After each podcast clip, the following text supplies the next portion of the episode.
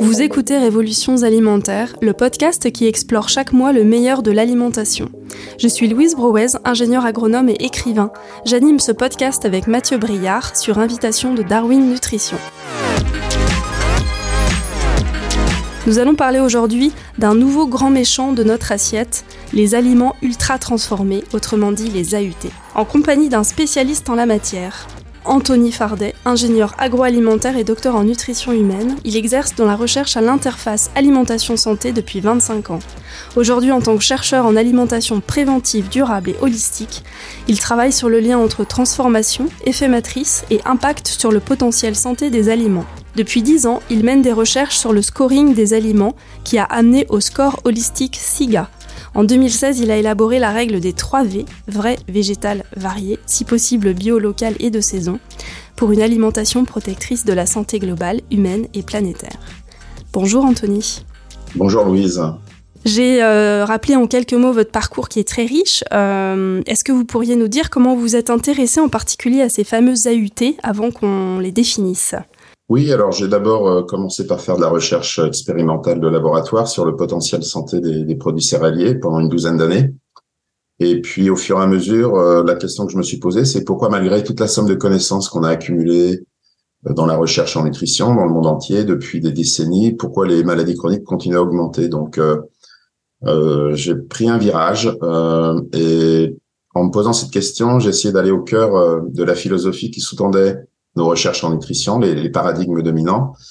Et c'est là que je suis tombé sur euh, un ouvrage, Nutritionisme de Georgis Krinis, qui explique que pendant des décennies, on a eu une approche euh, réductionniste, voire ultra-réductionniste et nutricentrée. C'est-à-dire qu'on a essayé d'expliquer principalement la relation alimentation-santé par euh, les nutriments des aliments, les recommandations étant très focalisées sur les nutriments, et l'aliment n'était vu que comme une somme de nutriments, ce qui va d'ailleurs donner euh, les aliments ultra transformés, parce qu'après tout, si l'aliment n'est qu'une somme de nutriments, on peut bien le fractionner, en isoler les briques alimentaires et les recombiner entre elles. On va voir que cette approche est totalement erronée, même néfaste et euh, génère de la maladie chronique. Donc, si vous voulez, j'ai fait une équation euh, un peu de, de, transitivité, comme on dit. Hein, si A égale B, B égale C, alors A égale C. C'est-à-dire que cette pensée ultra réductionniste qui ne voit l'aliment que comme une somme de nutriments, eh bien, on va amener aux ultra transformés, puisque si les liens entre les nutriments ne comptent pas, eh bien, effectivement, on peut isoler les briques élémentaires des aliments. Mais on va voir que c'est les liens entre les nutriments qui jouent d'abord le rôle essentiel du potentiel santé d'un aliment.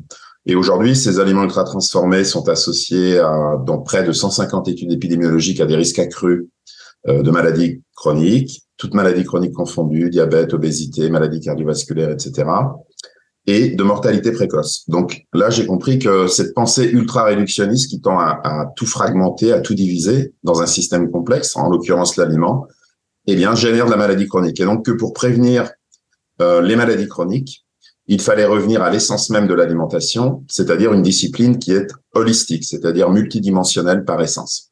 Et donc, une fois que j'ai eu cette prise de conscience en 2011, j'ai beaucoup écrit sur la philosophie d'alimentation, et j'ai essayé de revisiter la, euh, nutrition, l'alimentation, la chaîne agri-agroalimentaire à l'aune euh, de ce nouveau paradigme holistique.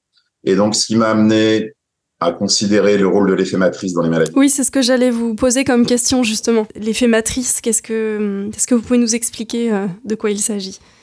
Oui, bah, quand on applique euh, une vision globale et donc holistique, hein, qui vient du grec holos, qui veut dire entier, une, un système dans son entièreté, eh bien, on arrive à l'effet matrice. Donc, je travaille sur l'effet matrice depuis le début. J'ai fait ma thèse là-dessus. Et donc, euh, bah, je me suis rendu compte justement que ces aliments ultra transformés, la structure des aliments et l'effet matrice ne comptaient pas puisqu'on les déstructurait. Donc, c'était des aliments avec des matrices euh, très dégradées et très artificialisées, ce qui va entraîner les maladies chroniques. Alors pour définir simplement l'effet matrice, c'est tout simplement, euh, on peut donner une définition un petit peu plus grand public et scientifique. Une définition grand public, ce serait de dire que deux aliments de même composition, mais avec des structures différentes, n'ont pas forcément le même effet métabolique, physiologique et potentiellement santé à long terme. Par exemple, si vous prenez une amande entière ou, très finement broyée, vous avez la même composition. Et par contre, euh, le métabolisme des lipides n'est pas du tout le même en termes d'absorption, de quantité absorbée, de vitesse de libération, donc potentiellement ensuite de sécrétion des hormones derrière, et puis de mastication, puisqu'on mastique pas pareil une poudre qu'une amande entière. Et la mastication est liée à la satiété, elle-même liée à la régulation de la prise alimentaire. Très intéressant. L'effet matrice joue des rôles fondamentaux sur la santé, et c'est bien elle qui est reliée aux maladies chroniques et non pas la composition des aliments. Elle joue des rôles donc mastication, vitesse de transit digestif, euh, sur la fraction des nutriments qui sera réellement absorbée. Donc un, nutriment est rarement 100% euh, biodisponible. Euh, dans les produits laitiers, par exemple, la biodisponibilité du calcium varie entre 15 et 55% Elle joue un rôle aussi fondamental sur euh, l'anabolisme protéique, l'index glycémique pour les féculents. Les hormones, vous disiez aussi? La sécrétion des hormones, par exemple, euh, des sucres à assimilation très rapide peuvent entraîner des hyperinsulinémies, donc une dérégulation du fonctionnement de l'insuline.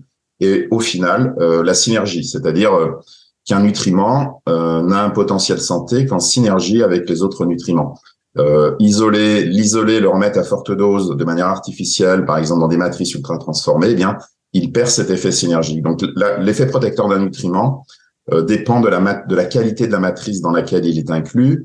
Et donc, en fait, il n'y a pas de bons et de mauvais nutriments. Il n'y a que de bonnes et de mauvaises matrices, car c'est la matrice qui ordonne et les nutriments gouvernent. On pourrait prendre l'image d'une voiture. Euh, les passagers sont les nutriments et la voiture, c'est la matrice alimentaire, le vecteur des nutriments.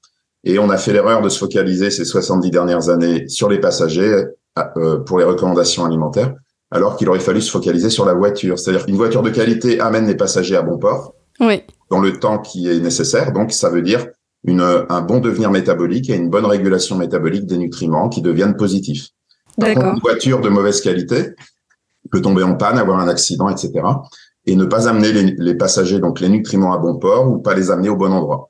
Donc, euh, il faut bien avoir en tête euh, la qualité des calories, la qualité de l'aliment plutôt que la quantité. Donc, il faut se focaliser sur cette matrice et que la valeur des calories et des nutriments ne dépend que de la qualité de cette matrice. Et donc, il faut la préserver au maximum et donc faire des aliments les moins transformés possibles. Et un aliment sain est un aliment le moins transformé possible. Et dans l'ultra transformation, je conclurai là-dessus, on a justement soit dégradé de manière excessive ces matrices, donc on a perdu on a dégradé l'effet matrice ou on a artificialisé ces matrices, créant des aliments un peu, entre guillemets, addictifs qui nous poussent à consommer plus que de raison. Et donc, les maladies chroniques ne sont pas liées d'abord à la composition des aliments, mais d'abord à la dégradation d'effets matrices. Et ça, c'est ce qu'on a publié en début d'année. Et c'est vraiment un changement de paradigme très important avec des conséquences fondamentales à la fois pour la santé humaine, mais aussi pour la planète et l'environnement.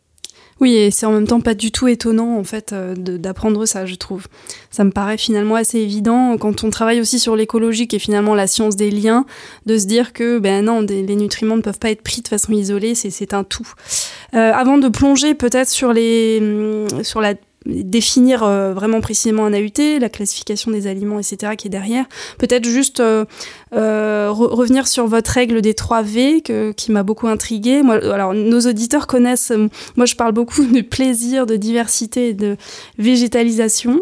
vous avez une autre façon de parler de ça, donc les 3 V, vrai, végétal, varié, si possible bio, local, de saison. Est-ce que vous pouvez nous parler rapidement de cette règle avant qu'on en revienne aux AUT quand j'ai revisité l'alimentation avec le paradigme holistique, donc j'en suis venu à l'effet matrice, une approche holistique de l'aliment, et j'en suis venu à la règle des 3 V, une approche holistique cette fois-ci de l'alimentation, c'est-à-dire du régime alimentaire. Donc on s'est rendu compte que la relation alimentation-santé globale, de manière très empirique, hein, c'est ce qu'on appelle l'approche empirico-inductive, donc cette relation était gouvernée par trois dimensions, dont une qui avait été négligée et qui était la plus importante de toutes, le chaînon manquant, c'est-à-dire le degré de transformation. Les deux autres dimensions, c'est le ratio produits animaux sur végétaux, donc on a appelé végétal, euh, la variété alimentaire pour la diversification des aliments qu'on a appelé varié. Et le degré de transformation, on l'a appelé vrai par opposition à faux aliments, les aliments ultra transformés. Et on a découvert là en 2021 qu'il y avait bien une hiérarchie dans ces trois règles qu'on n'avait pas vraiment bien observé auparavant, c'est-à-dire c'est vrai végétal varié. C'est-à-dire que dans le ce sens-là. Voilà, vrai renvoie. Si vous voulez, on n'achète pas des régimes d'abord, on achète toujours des aliments un par un. Donc la question, c'est sur quoi on choisit un aliment. Comme un aliment sain, c'est pas un aliment équilibré nutritionnellement car ça n'existe pas. C'est l'aliment le moins transformé possible. Donc on l'achète sur le degré de transformation et donc c'est le vrai qui renvoie à la qualité de la matrice de l'aliment qui est observable par la liste des ingrédients et la qualité de ces ingrédients. Ensuite, au sein des vrais aliments, eh bien, on végétalise un peu plus l'assiette, mais on peut aussi consommer des produits animaux, mais vrais. Et ensuite, on varie, mais cette fois-ci à l'échelle du régime, car les règles végétales et variées, elles, par contre, vont permettre l'équilibre en nutriments du régime sur une semaine. Donc, pour résumer, on choisit les aliments un par un sur le vrai, et au sein des vrais aliments, on réalise notre équilibre nutritionnel par le végétal et le varié. Parce que si on va dans l'autre sens et qu'on choisit sur la composition, comme le proposent les scores de composition, on peut se retrouver avec un pourcentage très important d'aliments ultra transformés. Et c'est ainsi qu'on a calculé que euh, pour toute l'offre industrielle en France, dans les grandes et moyennes surfaces, eh bien 57% des produits Nutri-Score AB sont ultra transformés. Donc on ne peut pas euh, choisir ces aliments sur la composition dans l'autre sens. Voilà. Donc la règle des 3 V, c'est des règles génériques, interconnectées qu'il faut avoir en tête.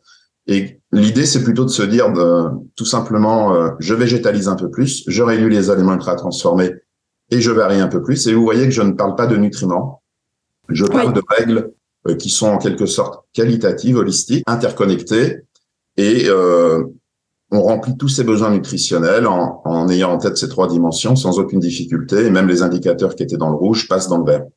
Moi, j'aime bien aussi rajouter la notion de plaisir. Bien sûr. Venons-en aux, AUT. Donc, on a déjà beaucoup parlé, mais euh, est-ce que vous pouvez nous en donner la définition peut-être très précise on, a, je pense, compris euh, euh, ce côté ultra transformé. Il y a probablement une définition et, peut-être une classification derrière qui aide à mieux comprendre ce que peut être un aliment vrai versus un aliment très transformé.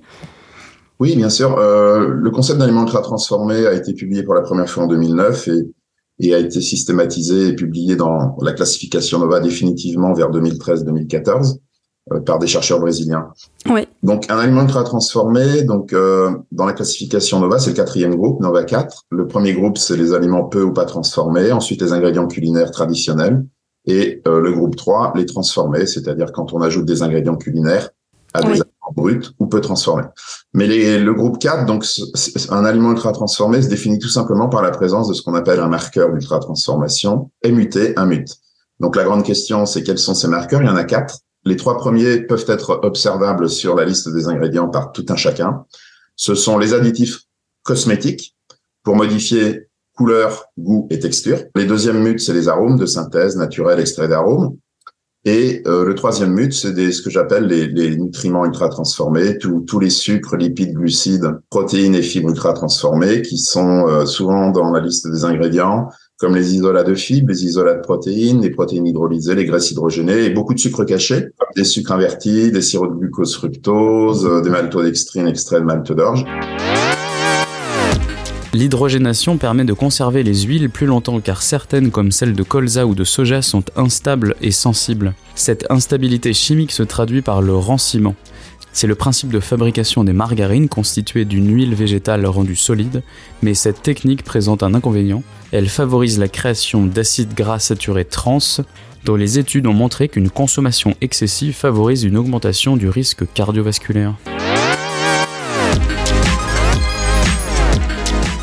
Et le quatrième mythe, ce sont des traitements technologiques très drastiques euh, appliqués directement à la matrice alimentaire et qui la dégradent beaucoup et qui souvent augmentent l'index glycémique pour les féculents. On va trouver la cuisson-extrusion et aussi euh, le soufflage pour les galettes de riz blanc soufflé, les pop-corn et les céréales du petit déjeuner pour enfants. On a déjà parlé d'ailleurs au moment où on avait fait un, épisode sur la, le microbiote. Moi, j'avais découvert du coup qu'effectivement les galettes de riz qu'on mange beaucoup, qu'on donne beaucoup à nos enfants, sont en fait assez euh, délétères. Et j'ai bien vu aussi qu'elles étaient dans cette liste des aliments ultra transformés un petit peu de la vie courante. Est-ce que vous pourriez nous donner d'autres exemples de quelques AUT et peut-être aussi des AUT qu'on aurait imaginé sains, comme les galettes de riz, pour que nos auditeurs puissent un petit peu avoir en tête des exemples? Oui, alors deux choses. D'abord, euh, toutes les catégories d'aliments euh, notamment en termes de produits industriels, sont touchés par l'ultra-transformation. Le pourcentage d'ultra-transformation varie beaucoup selon les catégories. Et ce qui est intéressant, c'est que le concept d'ultra-transformé va beaucoup plus loin que la malbouffe. La malbouffe, bon, tout le monde était d'accord pour dire que c'était pas terrible, comme les fast-foods, les snacks sucrés, salés, gras, entre autres ou les sodas. Par contre, le concept va plus loin parce qu'il englobe tout un tas d'aliments euh, qui sont présentés bons pour la santé, indirectement par des allégations nutritionnelles, alors que ça n'est pas le cas. Donc, c'est pourquoi le, fondateur du concept parle de malbouffe de très bonne qualité, c'est-à-dire c'est très bien marketé avec de très beaux emballages, mm. type céréales complètes, enrichies en minéraux, fibres et vitamines, source de calcium, euh, bio, vegan, allégé. Donc, mais en fait, ça reste de la malbouffe sur le fond. C'est-à-dire si on regarde l'ensemble, c'est médiocre. Euh, c'est pas parce que vous avez une pâte fromagère pour enfants où il y a marqué source de calcium que ça en fait un bon aliment, puisque la valeur du calcium dépend de la qualité globale et de la matrice de l'aliment. Elle va pas arriver à destination. si vous regardez l'ensemble de cette pâte fromagère, ça reste de la chimie comestible de très, de très piètre qualité, même si elle a un bon Nutri-Score. Donc euh, tous les toutes les catégories sont touchées. Alors évidemment, tous les sodas sont quasiment ultra transformés, les céréales déjeuner pour enfants, euh, les snacks sucrés salés gras, beaucoup de plats préparés, beaucoup de desserts lactés. On peut en trouver aussi dans le bio. Il y a 53% des produits industriels bio qui sont ultra transformés. Le sans gluten est très touché. Plus de 90% des produits sans gluten sont ultra transformés, ce qui est normal parce qu'il faut bien remplacer le gluten par oui. chose. Et on le remplace justement par des marqueurs d'ultra transformation. Exactement. Donc euh, les quand un, un, produit est allégé quand il est marqué sans quelque chose, c'est souvent ultra transformé parce que il faut bien remplacer ce qu'on a enlevé. Donc en fait, l'ultra-transformation, c'est vraiment modifier les propriétés sensorielles de l'aliment, c'est-à-dire goût, couleur, arôme et texture, soit les corriger, soit imiter les vrais aliments, soit les exacerber. Euh, les exacerber, c'est très rentable. Par contre, euh, les conservateurs et les antioxydants ne sont pas des marqueurs d'ultra-transformation au sens strict, car la problématique n'est pas euh, cosmétique, n'est pas d'artificialiser. C'est une autre problématique. Et alors, on a parlé très rapidement tout à l'heure, mais vous pouvez nous redire pourquoi ils sont mauvais pour la santé Quels sont les risques? Qu'on encourt à manger trop d'aliments ultra transformés Oui, alors on peut se baser sur les presque 150 études épidémiologiques publiées depuis 2011, donc en 10 ans, euh, qui montrent que si on compare les gros consommateurs avec les petits consommateurs ou ceux qui n'en consomment pas, eh bien, on a des risques accrus de nombreuses maladies chroniques, hein, quelles que soient les parties du corps, et euh, de mortalité précoce, ce qui pourrait expliquer pourquoi l'espérance de vie en bonne santé a du mal à augmenter.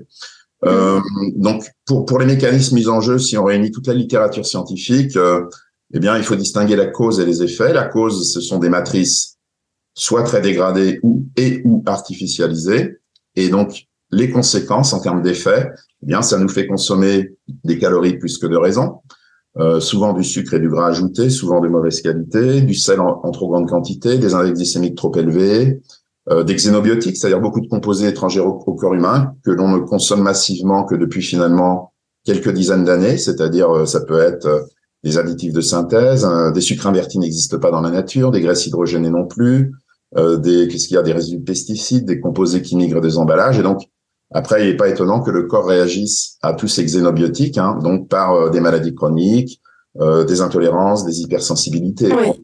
Et puis on a une perte de synergie des composés bioactifs, ce qui, ce qui fait que d'enrichir un aliment avec une vitamine, un minéral, eh bien, euh, comme la matrice change, le minéral, et qu'il n'y a plus de synergie forcément euh, entre les nutriments protecteurs, eh bien, euh, ces nutriments sont, peuvent être moins protecteurs, voire même délétères en grande quantité. Et donc, on a aussi un effet potentiel cocktail des additifs qui sur lequel on a très peu de recul. En tout cas, il faut distinguer la cause et les effets. Et donc, dans les effets que j'ai décrits, c'est-à-dire qu'il y a plutôt une approche réductionniste basée sur les parties de l'ensemble, euh, c'est, on a là un cocktail idéal pour faire le lit euh, des premières dérégulations métaboliques, obésité, diabète et euh, stéatose hépatique ou foie gras humain. Mais ce qu'il faut bien dire là-dessus, c'est que en fait c'est euh, c'est l'ensemble qui pose problème. C'est pas une partie de l'ensemble. C'est bien euh, l'ultra l'aliment ultra transformé dans sa globalité qu'il faut regarder. C'est pas seulement un additif, c'est pas seulement un arôme, euh, parce que les combinaisons, si on étudie les parties une par une, euh, les combinaisons sont, sont, sont des millions entre tous les additifs, tous les arômes, tous les sucres, etc. Donc, il suffit seulement de dire je réduis les aliments ultra transformés et tout ce que j'ai décrit à côté va être réduit naturellement. Voilà. Alors, euh, on a parlé tout à l'heure de cette liste, hein, tous ces additifs euh, euh, qu'on peut traquer sur les étiquettes aussi pour repérer très vite aussi des aliments ultra transformés. de façon générale, quels seraient vos conseils pour éviter d'en consommer? J'imagine cuisiner plus de produits bruts. Oui, bah évidemment, hein, par définition, il faut acheter des vrais aliments et, réduire l'ultra-transformation. Ça ne veut pas dire qu'il faut pas en consommer du tout, du tout. On peut en consommer, je pense, un à deux par jour sans aucun problème pour la santé, même sans risque. Et puis euh, l'ultra-transformation en curatif peut jouer un rôle, mais c'est un, c'est une autre problématique. Là, je parle bien du préventif. Donc en préventif, il faut les, réduire au maximum.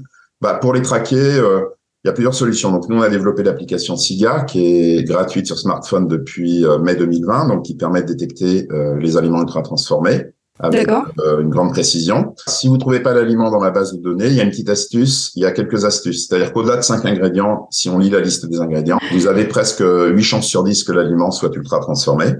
Et puis ensuite, il y a des critères qualitatifs qui sont des tendances lourdes, c'est-à-dire souvent des emballages très colorés, euh, des personnages de l'univers des enfants pour les sensibiliser avec un lien affectif.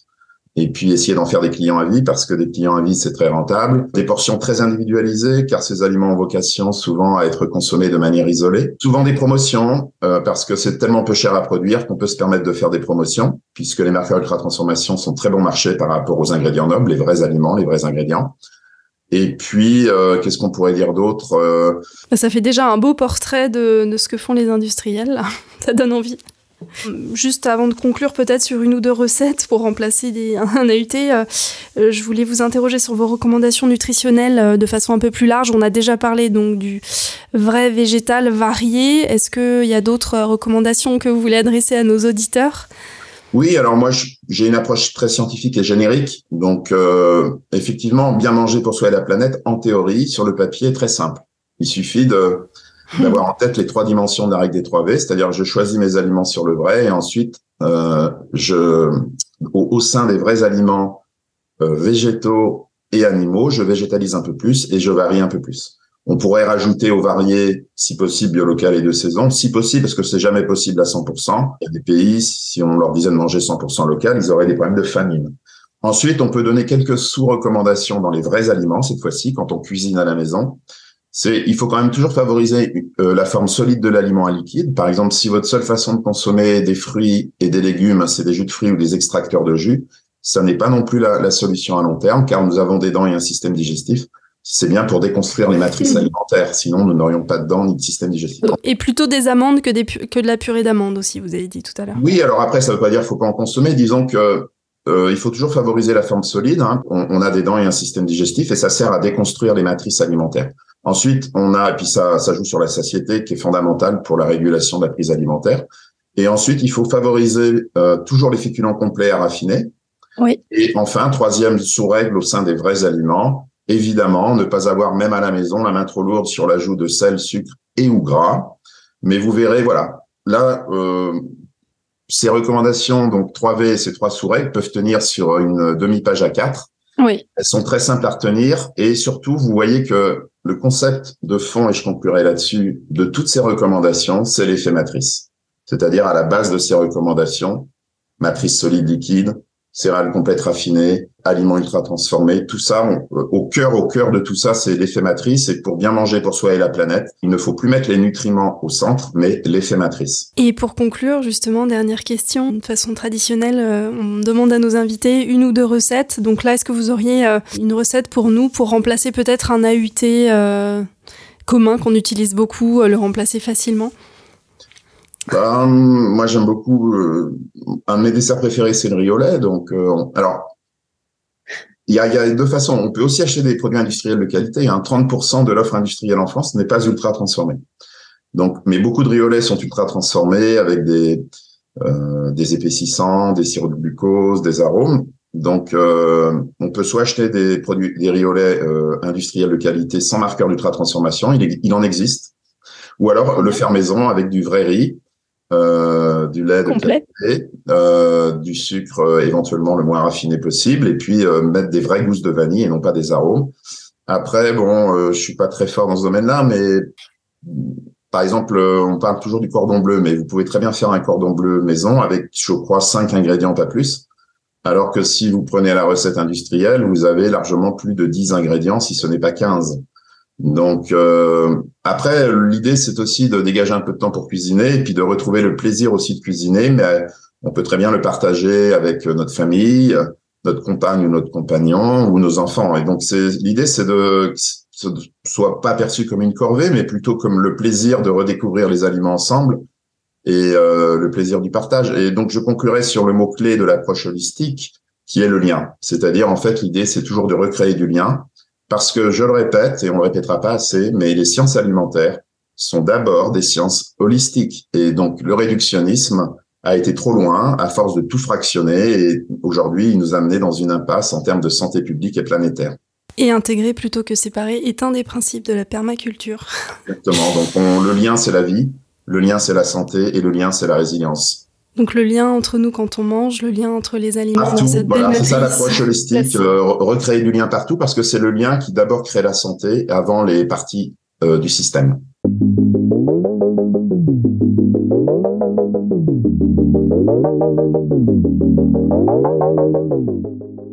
Et eh ben nous conclurons là-dessus sur ces deux belles notions du plaisir et du lien. Merci beaucoup à Anthony.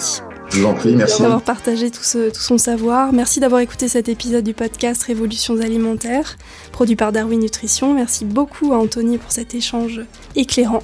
Merci Mathieu à la technique, merci Charlotte Quentin, fondateur de Darwin Nutrition et nos complices pour préparer au mieux ce podcast. Si vous avez aimé cet épisode, pensez à vous abonner sur votre plateforme de podcast préférée et à nous laisser votre commentaire sur Apple Podcast. À très bientôt.